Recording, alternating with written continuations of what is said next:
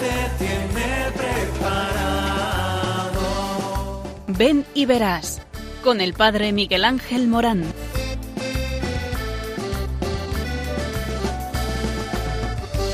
Aunque sean muchas las preguntas y si te surgen tantas dudas, es verdad lo que te canto.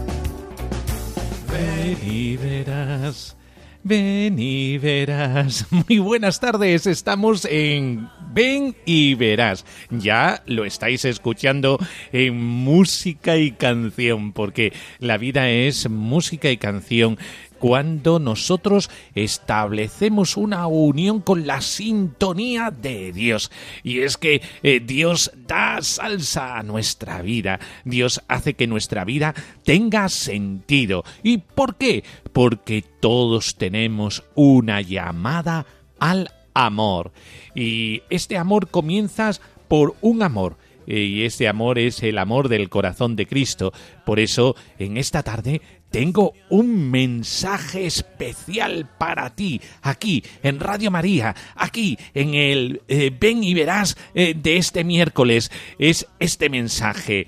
Dios te ama y porque te ama te llama, y porque te llama te envía, y te envía a una misión. ¿Cuántas veces escuchamos esta frase, verdad? Eh, es que tienen, tenía que cumplir una misión aquí en este mundo y hasta que no la cumpla eh, es que Dios no le va a llamar. pues es verdad, es verdad. Todos tenemos una misión. Es la misión de nuestra felicidad.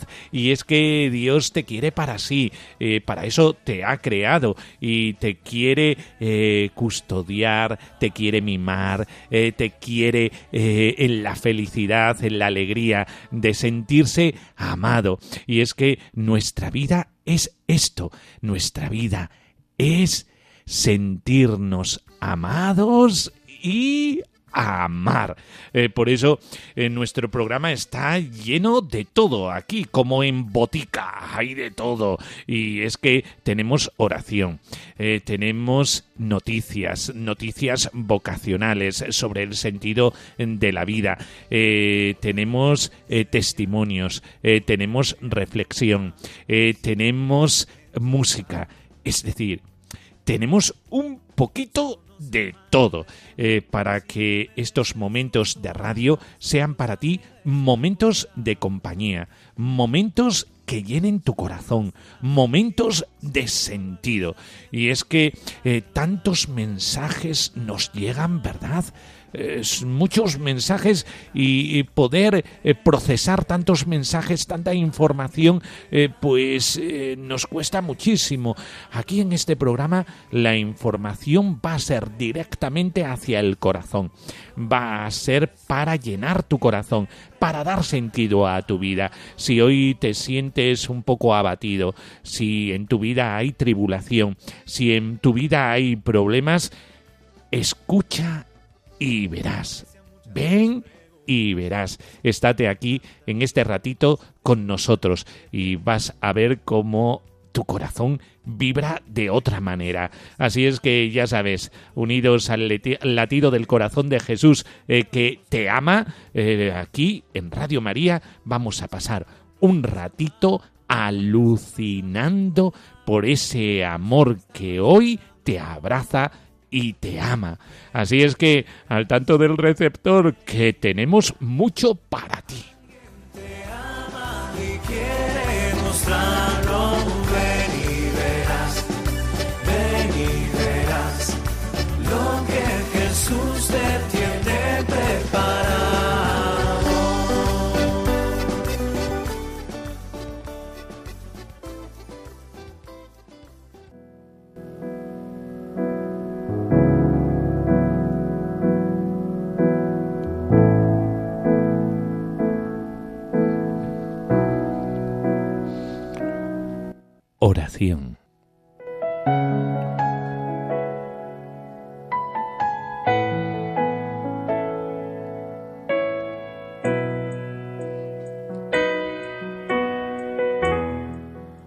Santísima Virgen María, creo y confieso tu santa e inmaculada concepción, pura y sin mancha.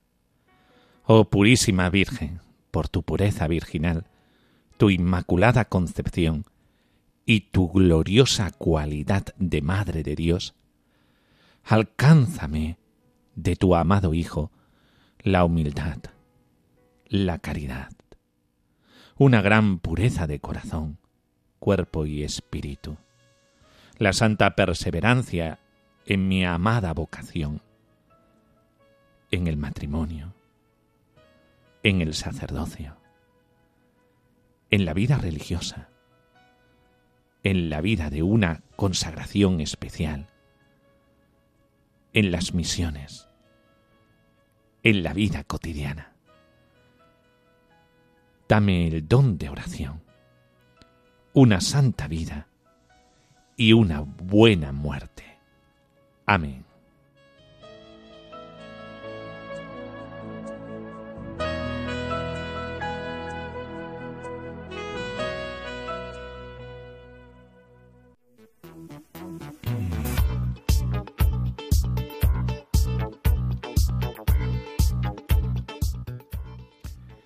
Noticias.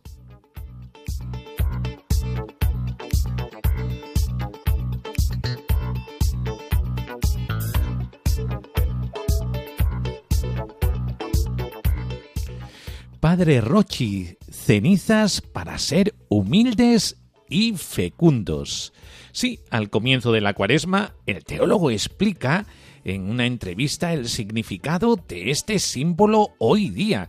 Es una vida atacada y crucificada por la pandemia. Nuestra mirada debe dirigirse, por tanto, a la no a la mortificación, como a la vivificación. No fijarse en el residuo de la existencia, sino en la plenitud que nos espera. Y como no, en este programa de Ven y Verás eh, tenemos que hacernos eco de esta noticia eh, que mira hacia el futuro y hacia la vivificación. Esta mañana el Papa Francisco celebró la Santa Misa con el rito de bendición e imposición de la ceniza en el altar de la cátedra a las nueve y media en la Basílica de San Pedro y no como es tradición en la Basílica de Santa Sabina en el Aventino.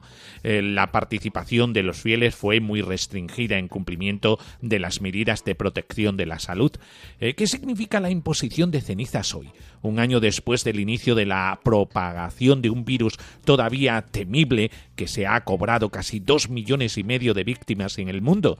Se lo preguntamos a el teólogo padre Hermes Ronchi, de la Orden de los Siervos de María. ¿Y qué dice?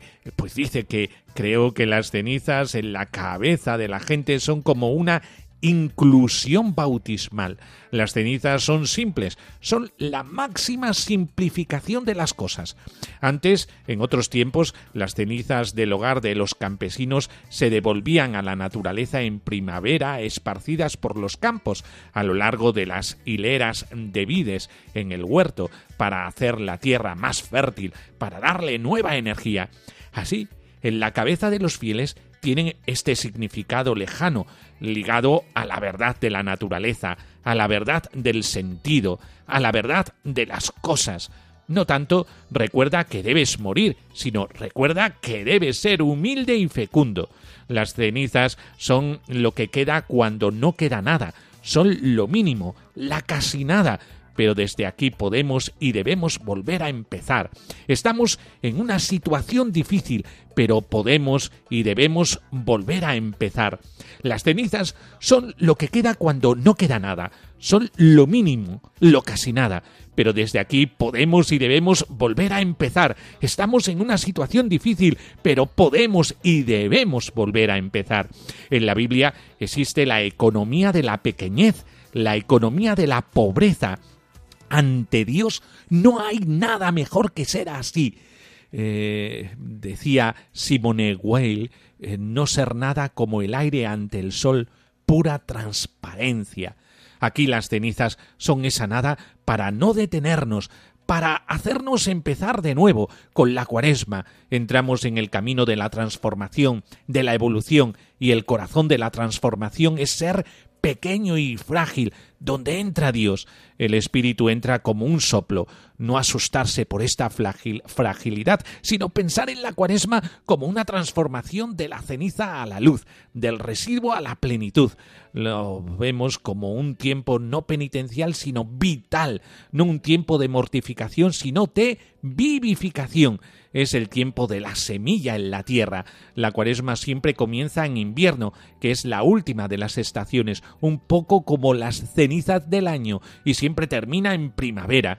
Esta sabiduría de la naturaleza, la creación, es la primera palabra de Dios, nos hace mirar a la primavera que no se asusta de ningún invierno. Dios no se asusta de ninguna ceniza en la que esté sentado o reducido a convertirse. El Papa ha dicho que la cuaresma será un tiempo propicio para dar un sentido de fe y esperanza a la crisis que estamos viviendo. ¿Cómo se traducen estas palabras es suficiente abrir los ojos, basta con mirar alrededor, basta con tener esta sensación de que la vida es un viaje que va desde las cenizas a la luz, de la fatiga a la corona, es un tiempo de poda, porque tenemos fatiga. Alguien ha perdido a sus seres queridos, nuestra vida es a veces atacada. Sin embargo, eh, se piensa en la poda de las plantas. Los jardineros podan los árboles no por penitencia, sino para que encuentren la energía de la primavera, los devuelven a lo esencial. Vivimos una época que puede devolvernos a lo esencial, redescubriendo lo que es permanente en nuestras vidas de lo que es efímero. Así que es un don este tiempo que vivimos para dar más fruto, no para castigar, sino para hacer fructificar. Esto para nosotros es la esperanza. Pues nos quedamos con estas palabras de esperanza del maestro Rochi eh, para que todos nosotros nos vivifiquemos, empecemos de nuevo, volvamos al Señor y la cuaresma para nosotros sea una nueva primavera.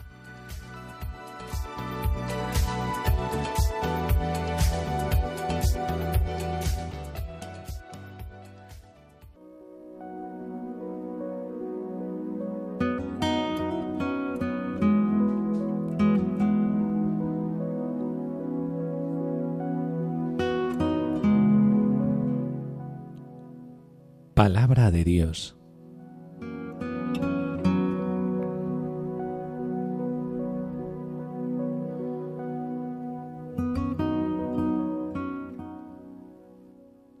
Del Deuteronomio 7, 6 y 8 al 9. El Señor tu Dios te eligió para que fueras entre todos los pueblos de la tierra el pueblo de su propiedad. Por puro amor vuestro, por mantener el juramento que había hecho a vuestros padres, os sacó de Egipto con mano fuerte y os rescató de la esclavitud, del dominio del faraón, rey de Egipto. Así sabrás que el Señor, tu Dios, es Dios, el Dios fiel que mantiene su alianza y su favor con los que lo aman y guardan sus preceptos por mil generaciones.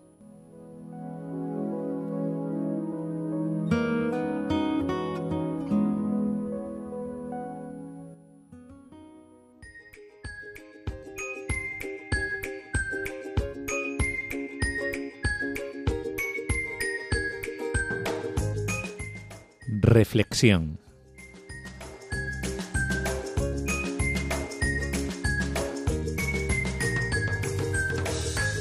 Ay, que sí, que sí, que Dios te ama y te ama tanto, tanto, tanto que desde la creación de tu propio ser, Él estaba pensando en todo el amor con el que te iba a amar, hasta tal punto que se desbordó Sí, sí, sí, es que eh, Dios es como esos ríos que se desbordan.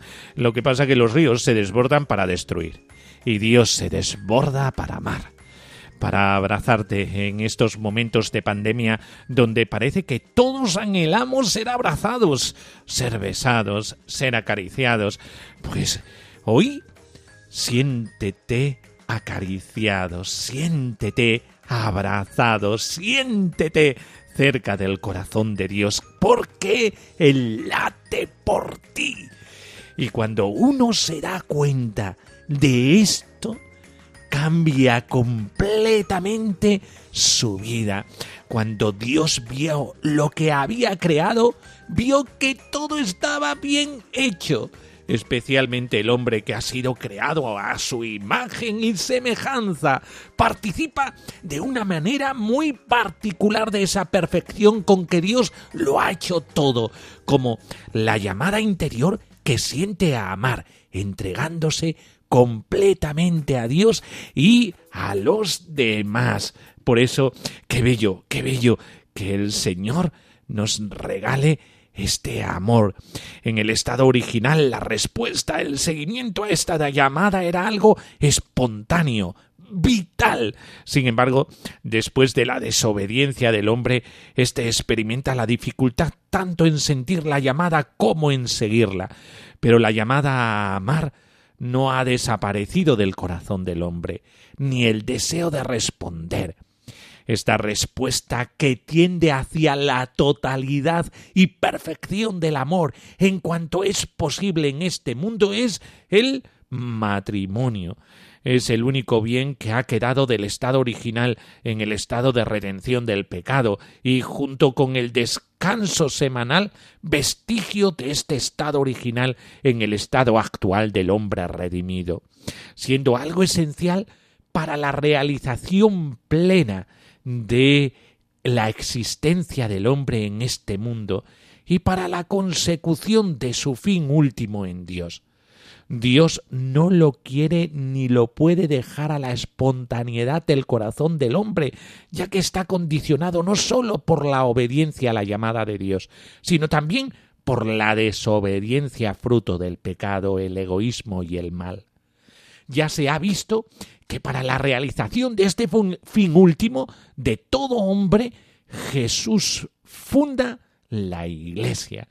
Es por eso que en el anterior programa hablábamos sobre esta llamada de Dios dentro de la Iglesia. Y es que todos nosotros estamos llamados a esto. Estamos llamados a sentirnos amados dentro de la Iglesia, a servir a la Iglesia, que es servir a nuestro prójimo. La Iglesia somos todos. Cuando digo servir a la Iglesia significa servir al prójimo, servir a todos, eh, porque somos la asamblea congregada por Dios, como diría el Concilio Vaticano II, el pueblo de Dios, elegido por Él, como escuchábamos en las lecturas eh, que hemos proclamado, ¿verdad? Del Deuteronomio. Yo os he elegido y os he elegido para que vosotros tengáis vida. La vitalidad nos viene de esta llamada en el amor. Eh, todos hemos sido creados para el amor y hemos sido redimidos para el amor y por el amor. Eh, por eso, y en función de que todos los hombres realicen su fin último, el amor, se establece una primera llamada que establece la separación entre el estado de los cristianos y los no cristianos. Esta llamada tiene un valor sacramental como manifestación de la llamada universal al amor, y no significa el establecimiento de una distinción radical entre los bautizados y los no bautizados, como fines esenciales distintos. El descuido de esta dimensión sacramental de trascendencia universal misionera puede dar lugar a creer que la vocación cristiana es algo desarraigado de la vocación universal dirigida a toda la persona humana. Dentro del estado de los cristianos se produce una segunda llamada. Cada uno a un estado de vida como vocación. Esta segunda llamada tiene como objetivo concretar las dimensiones esenciales de la llamada al amor del cristiano en formas estables de vida que las visibilicen, pero sin olvidar que todas tienen una raíz común, una finalidad única y que se necesitan recíprocamente.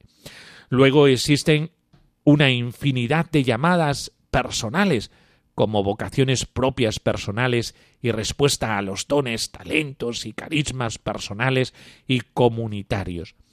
Para que nos hagamos un poco la idea de todo ello, hay que tener en cuenta dos cosas.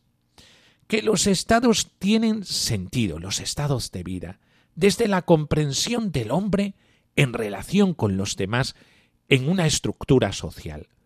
Por esta razón los estados de vida en la Iglesia deben ser considerados no sólo en el contexto social de la Iglesia, sino en el más amplio de todo el género humano, como dice Fratelli Tutti del Papa Francisco, y la función que dentro del plan de Dios la, la Iglesia debe desempeñar en el mundo.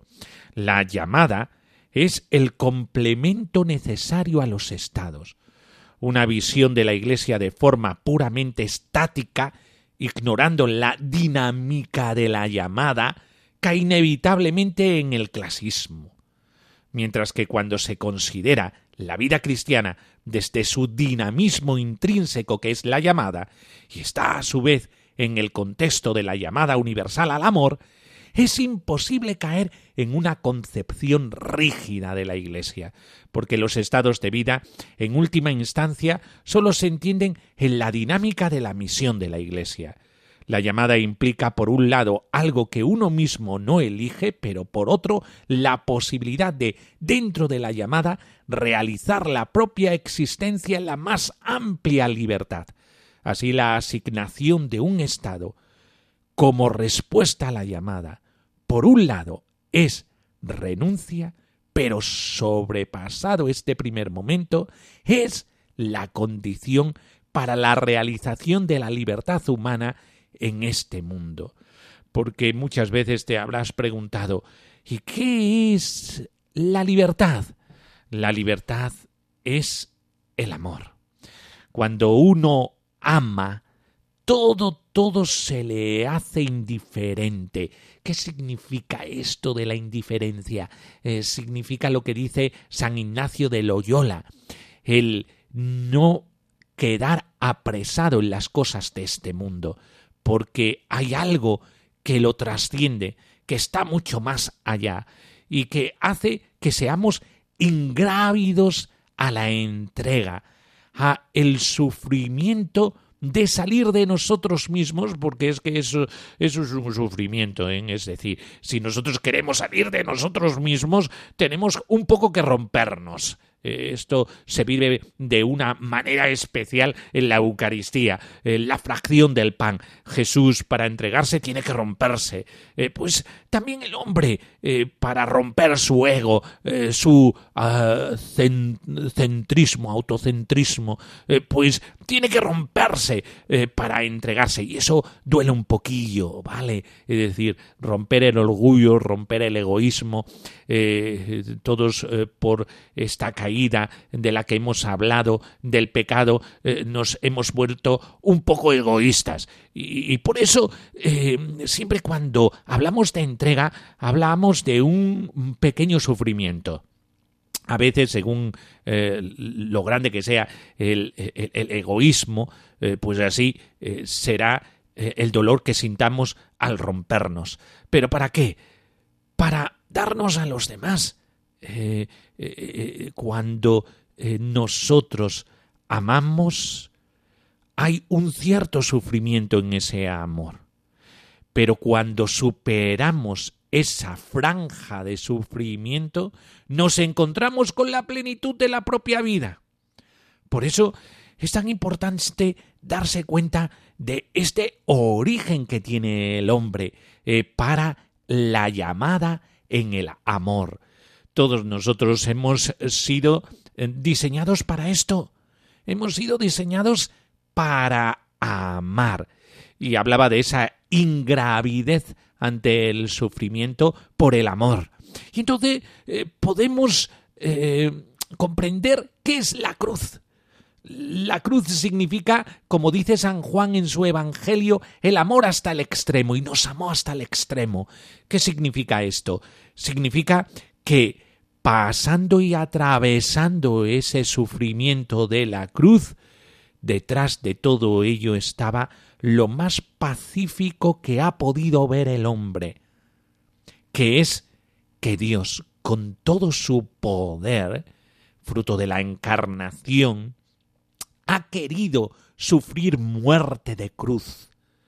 Y con eso no ha querido el eh, tomar cuentas, no ha querido eh, el que nosotros pudiéramos tener algún pesar, alguna culpa, sino lo que ha querido es que nos encontráramos con el amor misericordioso del Señor, que tiene expresión de cruz.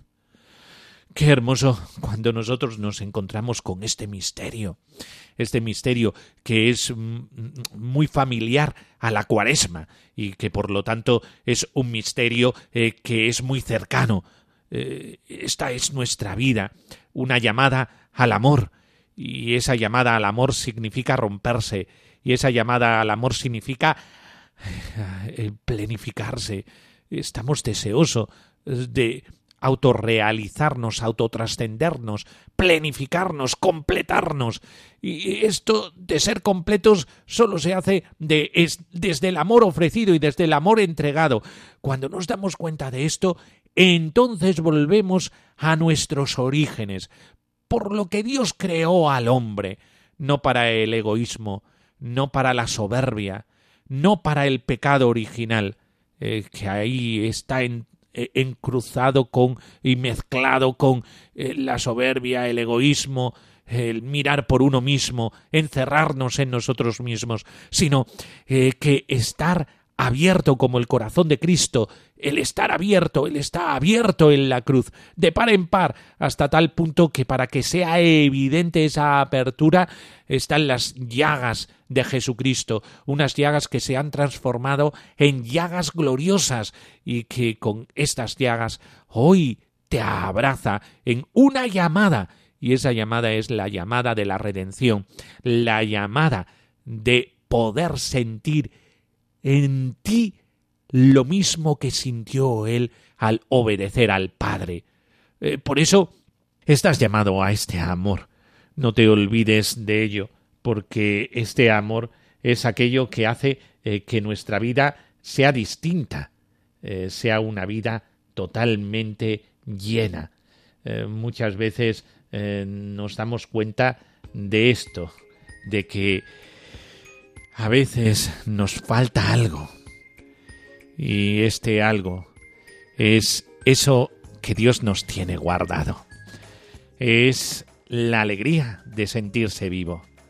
Y solamente podemos sentirnos vivos cuando amamos. Este amor nos lo encontramos en Jesucristo crucificado y resucitado. Sus llagas han sido transfiguradas, sus llagas se han convertido en llagas gloriosas. Y es que el amor no lo podemos frenar. El amor es algo que está siempre en el horizonte de la eternidad, porque no se agota. Madre mía, que lo que yo siento en el corazón no se agotará. Pues sí, hoy te doy esta gran noticia. No se agota. Lo que hay en tu corazón, eso que hay por dentro que está en ebullición, no se agota, es para siempre. Por eso quien ama adelanta la vida eterna. Y quien ama tiene experiencia de la vida eterna aquí. Por eso, descúbrelo. Ama, ama sin cesar, aunque duela, ama. Y vas a comprobar que la vida tiene mucho, mucho sentido ese sentido que hay dentro de ti y que tiene que explosionar para que todos puedan descubrir el valor tan grande que hay guardado dentro de ti.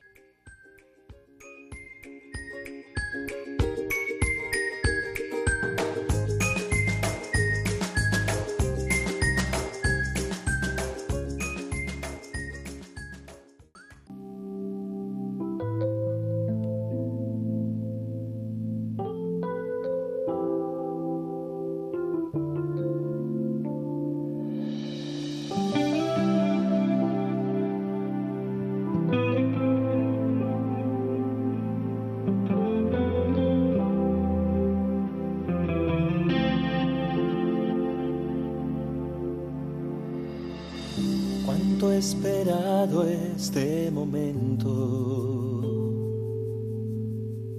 Cuánto he esperado que estuvieras así, Cuánto he esperado que me hablaras.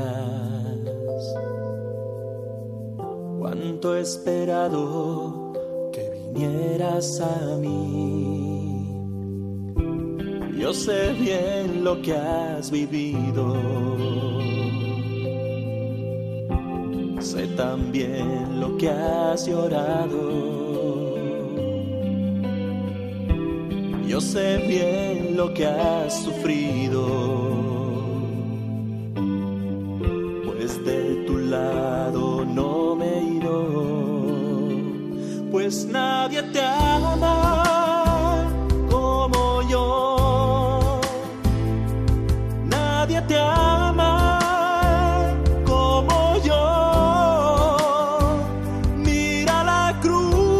esa es mi más grande prueba.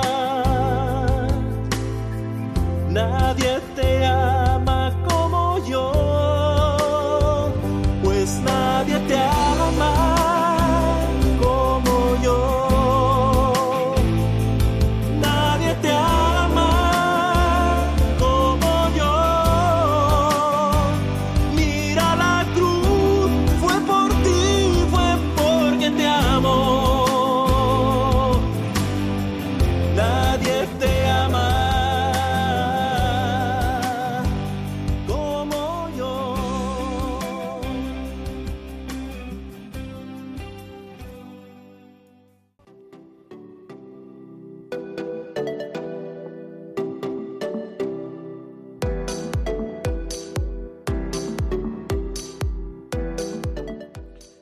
Testimonio.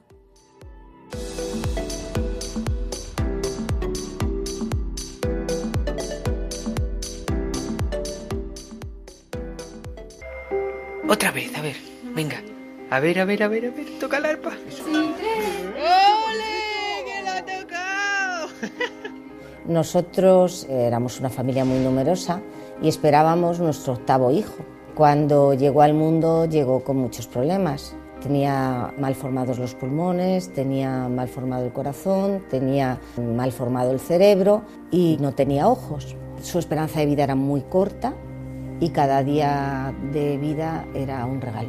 Y así lo vivimos. Di papá, di papá. Estuvimos dos meses y medio de UCI, después vivimos en el hospital muchas temporadas. Durante ese tiempo que nosotros vivíamos en el hospital lo que pudimos comprobar es que el amor cura. Pensamos que si 12 horas estaba uno y 12 horas estaba el otro, el niño saldría adelante. Carlos hizo todas las noches y yo hice todos los días. Y así, eh, gracias a Dios, un buen día nos dijeron que podíamos irnos a casa. pudimos comprobar que, que, fue la mejor época de Pedro, con mucha diferencia, el poder estar con su familia en casa y rodeado de los besos de todos sus hermanos que le adoraban, pues para Pedro fue impresionante. La mano, mano, mano, con el dedo, dedo, dedo, así baila Juan Pequeño. Hicimos montones de cosas con él, todas las semanas le llevamos a natación, a pesar de que tenía traqueostomía, oxígeno, ventilación. Él disfrutaba en la piscina, le llevábamos al mar en verano, le llevamos a Euro Disney. Tenemos todos en, la memoria eh, una situación en la que estábamos toda la familia metidos en un jacuzzi con las burbujas y él disfrutando ahí en medio, el niño más feliz del mundo con las burbujas, el agua caliente, mis hijos felices también.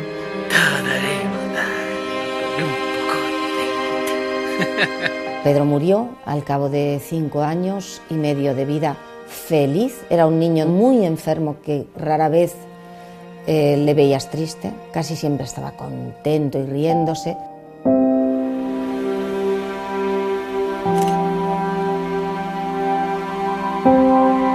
También al tener tantas temporadas de hospital pudimos comprobar que había eh, niños que estaban solos porque pues, por circunstancias sus padres los habían dejado y que nosotros, cuando Pedro estaba en la UCI, nosotros aprovechábamos, si solo podía estar uno, el otro aprovechaba para ir a estar con, con alguno de, estos otros niños. Es decir, vimos que nos había nacido la vocación de cuidar niños que tuvieran eh, enfermedades que les obligaran a estar hospitalizados y que estuvieran solos, que no tuvieran el amor de sus padres.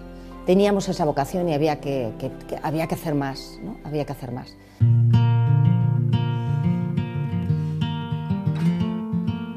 Moviéndonos, pues conocimos eh, una casa que es Casa Belén, que es donde llevan a los niños que están bajo la tutela de la Comunidad de Madrid, eh, llevan ahí a los niños que están más enfermos.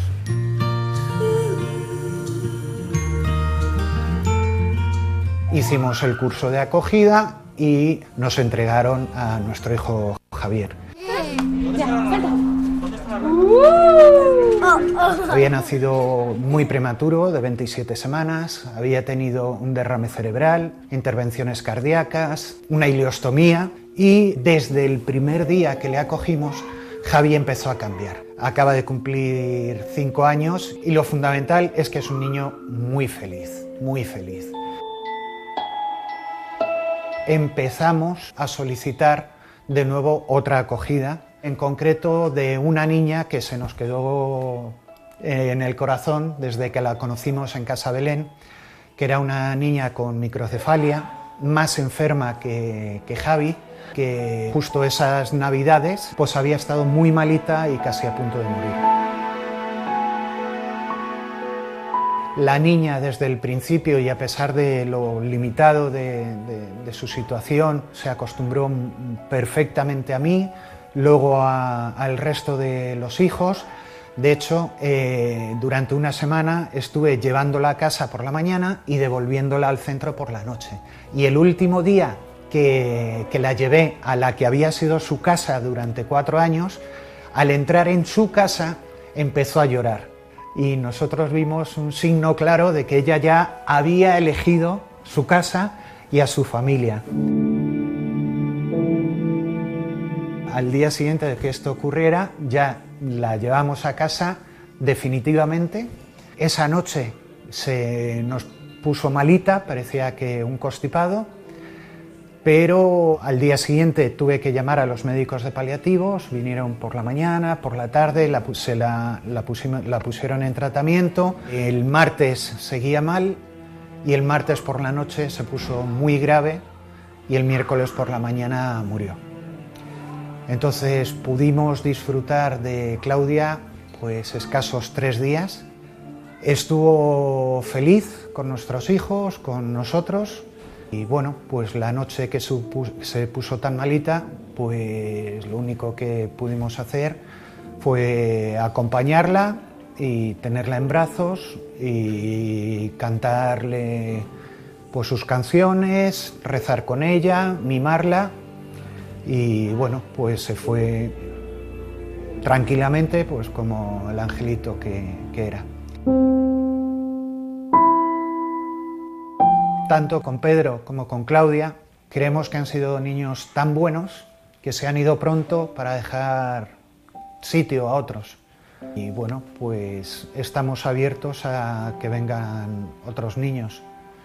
No nos da miedo eh, la muerte, nos da, nos da miedo el dolor que se nos queda, nos da miedo especialmente el dolor que todo esto le provoca a nuestros hijos, pero sabemos que el sufrimiento de nuestros hijos y el nuestro propio es porque les hemos amado.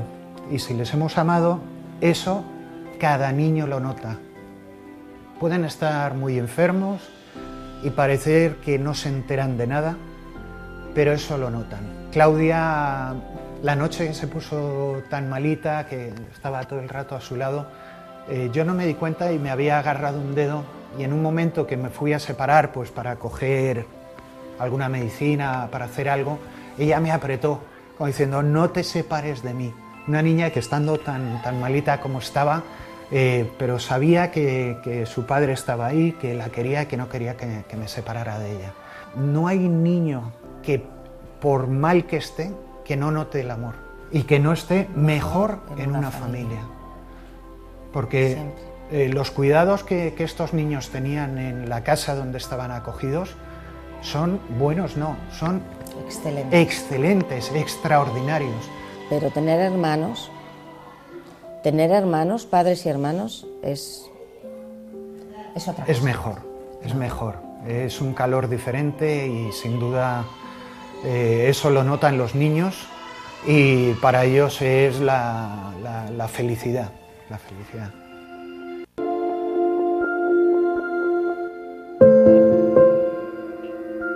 Verdaderamente es una maravilla el poder ponerte eh, a los pies de estos niños y servirles. O sea, verdaderamente estos niños son la imagen más clara de Jesús recién nacido y de Jesús en la cruz. Verdaderamente son los inocentes que sin haber hecho ningún mal están sufriendo y ponerte a sus pies es como cuando la Virgen María estaba a los pies de, Jesucristo en la cruz. El poder aliviarles un poquito su dolor o su sufrimiento. El poderles dar lo mejor para ellos que es la certeza de que les quieres, de que les adoras. Calmarles en ese sufrimiento o en ese momento de su muerte es lo mejor.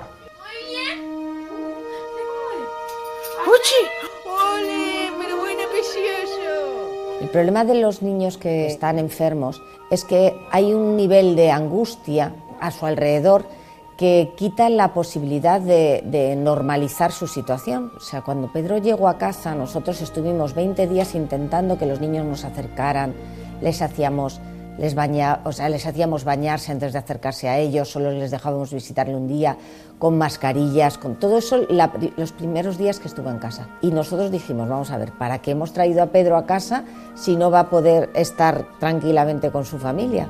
entonces ya les dejamos que le trataran con normalidad. Lo mejor de todo fue ver que ellos no tienen esa angustia que tenemos los mayores. Ellos veían a su hermano y su hermano era como era. Y eso es lo mejor. O sea, una niña se paró con Teresa y le preguntó, ¿qué le pasa a tu hermanito? Porque íbamos por la calle de paseo. Dice, que tiene problemas de corazón, ella lo decía como una retaíla, que tiene problemas de pulmones, que, tiene los, que no tiene ojitos, decía la otra. Ay, pobrecito, qué pena, decía Teresa. ¿Por qué? o sea, que es que ella su hermano era como era. Y, esa falta de angustia también para ellos, para los niños, es maravillosa. Quien vive la enfermedad de un hijo con una angustia terrible, pues claro, es horroroso. No le puedes transmitir a tu hijo más que, más que angustia y dolor. Pero sin embargo, si, si eres capaz de trascender y saber que la vida no se termina aquí, pues ¿qué vas a temer? ¿Que se muera? Si se muere, va a un sitio mejor y vas a tener un santo en el cielo que interceda por ti. entonces, pues sí, doler duele, pero la angustia mm, no la tienes. Un cura le dijo a Carlos una vez, pues los ratitos estos en que Pedro estaba fatal, que se moría, que no sé qué, mm. le dijo, pero Carlos, ¿de qué te preocupas? Preocúpate de tus otros siete hijos que tienes que llevar al cielo, que esa es tu misión. Este va a ir este va seguro, este, con este ya lo has hecho bien.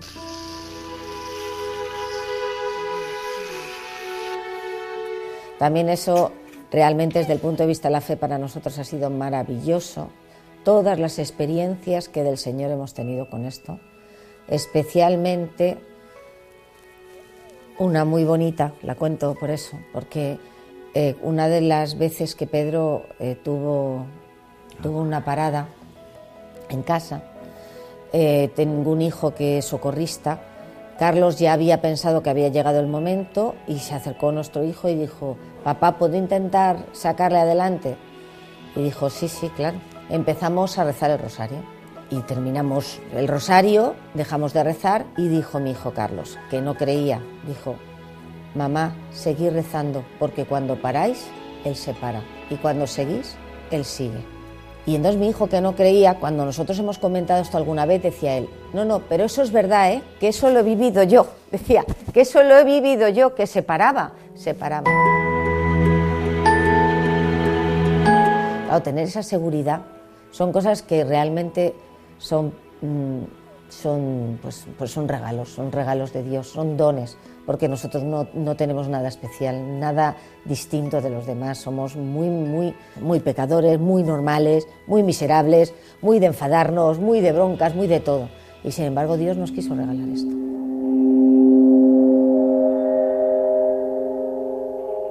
Yo soy más comodón que cualquiera. O sea, yo en cuanto tengo un momento me tumbo en el sofá con los pies para, para arriba.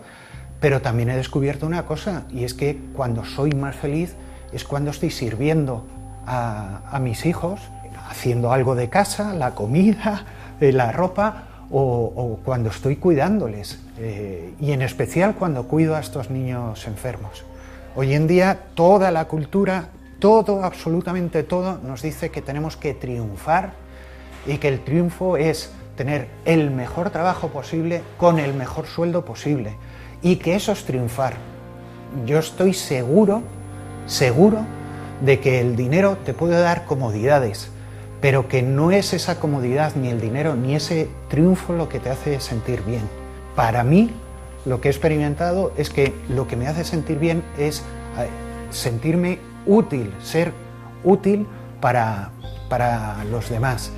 Cuando veo a mis hijos que son tiernos o que son caritativos o misericordiosos con, otras personas, con otros niños, cuando veo que son capaces de donarse prescindiendo de, padres eh, para que podamos eh, adoptar otros niños, sabiendo que van a sufrir cuando, cuando se mueran, que ellos tengan esa generosidad, eso a mí me hace más feliz que cualquier ascenso y que cualquier dinero. Estoy convencido que soy una de las personas más felices del mundo.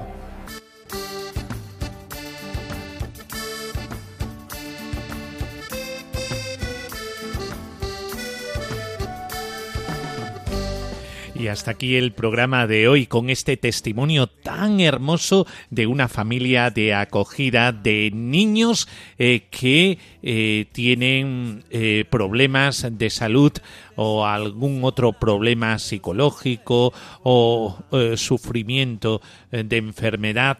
es una vocación preciosa, un matrimonio abierto al amor en el sufrimiento. Cristina y Carlos.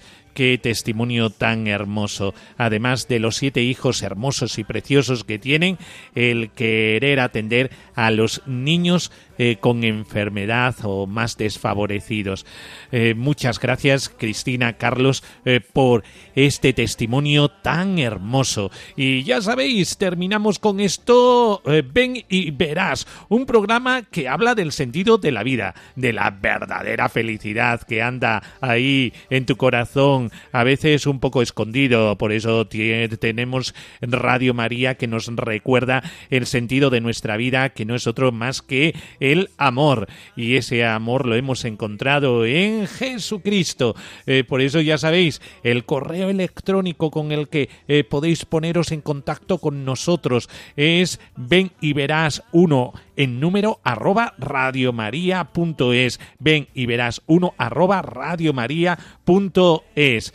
Y de esta manera, si queréis consultar algo sobre algo vocacional, sobre cualquier otra cuestión, eh, dar vuestro testimonio de vocación, eh, pues eh, ya sabéis, eh, mandadnos un audio o algo por escrito y te contestaremos. Pues ánimo y a seguir para adelante nuestra vocación, esa vocación tan hermosa que nos da la chispa verdadera de la vida y la bendición de Dios Todopoderoso, Padre, Hijo y Espíritu Santo, descienda sobre vosotros. Amén. Pues eh, en el próximo programa seguiremos hablando de esta vocación al amor que tenemos en cada uno de nuestros estados de vida, en cada uno, en cada una de nuestras vocaciones. Pues hasta el próximo programa. Adiós.